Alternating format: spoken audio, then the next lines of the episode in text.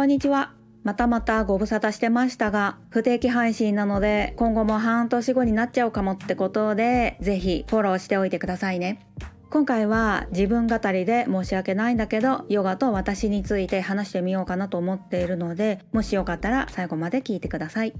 18年前にフィットネスインストラクターからヨガインストラクターになってヨガをね追い求めているうちにお勉強が足りなさすぎるから職業としてのインストラクターを辞めちゃって会社員に戻ったのがもう11年前になるんだけれどもそんなインターバルを経てぼちぼち教えることを再開したのがねそれから4年経った頃だったの。でさらに2年後に会社員とヨガをね半分半分にしてでの今は会社員の割合がさらに減ってはいるけれどもゼロではないの。もちろんヨガをフルタイムで教えたいっていうのは私の希望ではあるんだけれどもでもそこを目指しての売り上げとか集客っていうのはちょっとね努力の方向性が変わっちゃうわけでだからオフィスワークのお仕事もね得意っていうのもあるんだけれども現状の私の理想的なライフワークバランスでね働かせてもらっているのでありがたいと思ってる。というのもとかく私が追求したヨガの伝統がね特殊なヨガというか世の中でのいわゆるヨガというサービスの提供する形とまあまあ違うからこのヨガを混じり気なしに伝えるぞって決めた15年前からトライエラーしまくりできたわけ。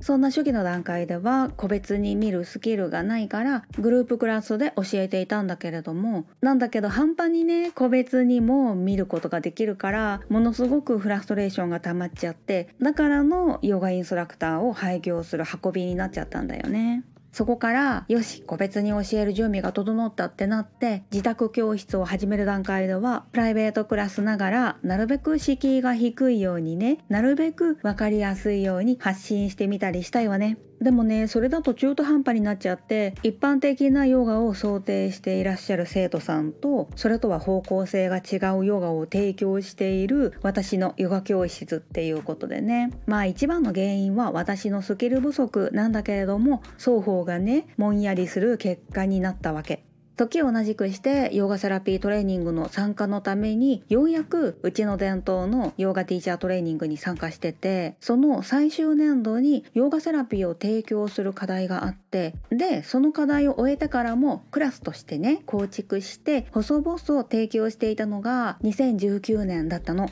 その後感染症の世界的流行があってこの辺りでね思うことあって一旦ヨーガセラピーというクラスは引き下げたんだよね。思うことあってっていうのはヨガセラピーを提供する中で基礎的なね一般的な内容でもものすごく症状が良くなったケースっていうのもあったんだよ。だったらヨガセラピーと言わずもっと気楽な設定にした方がいいかなとかね考えて自宅で練習するというよりも教室に来ていただいた時に練習するみたいな形で数年やってたんだけれども今年の夏から秋にかけて再度ヨガセラピーとしてここは腹をくくってクラスを提供しようっていうねそういう心境の段階になっての今なの。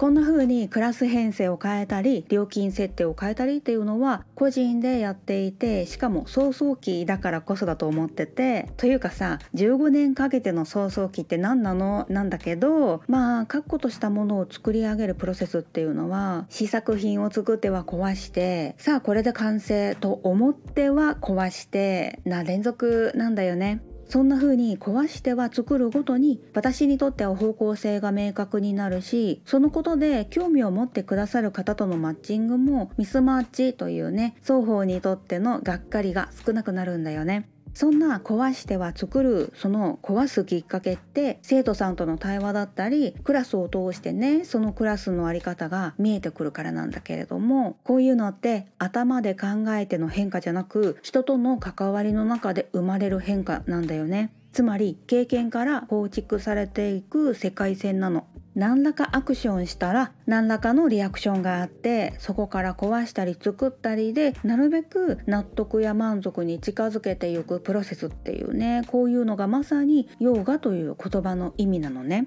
この場合のヨーガというのは専門用語でのサマーディという完全な理解までの道筋なんだけどでも道なき道を裸足で歩くっていうのが今までの私だったんだけれどもうちの伝統のヨガの哲学と実践に出会ってからはそりゃあお花畑というわけにはいかずまあまあハードモードだったんだけれどもそれでも茨の道というほど危険なわけでもなかったかな。何より振り返った時に後悔が少なくってそれなりに達成感があるからまた前を見て進んでいけるっていう。そこがすごく私にとって良かったかな。だって後ろを見た時にああすればよかったこうすればよかったとかだったらね足が止まっちゃうだろうし前を見てもね本当にこの道でいいんだろうかって不安になってそういう時って出来心でなんとなくね脇道行っちゃったりとかで気力も体力も時間も余計にかかっちゃったりっていう。それはそれとして経験としてはねまあありって言っちゃありなんだけれども私としてはもうしなくていい経験かなと思っているかなそんな自分自身の進むべき方向性っていうのは自分自身の内側から見えてくるものなんだけれどもそういうお手伝いをするのがヨガの実践なんだよね。なんかピンときた方は概要欄をご覧ください。ってことで今回この辺でおしまいにしてまた次の配信で会いましょう。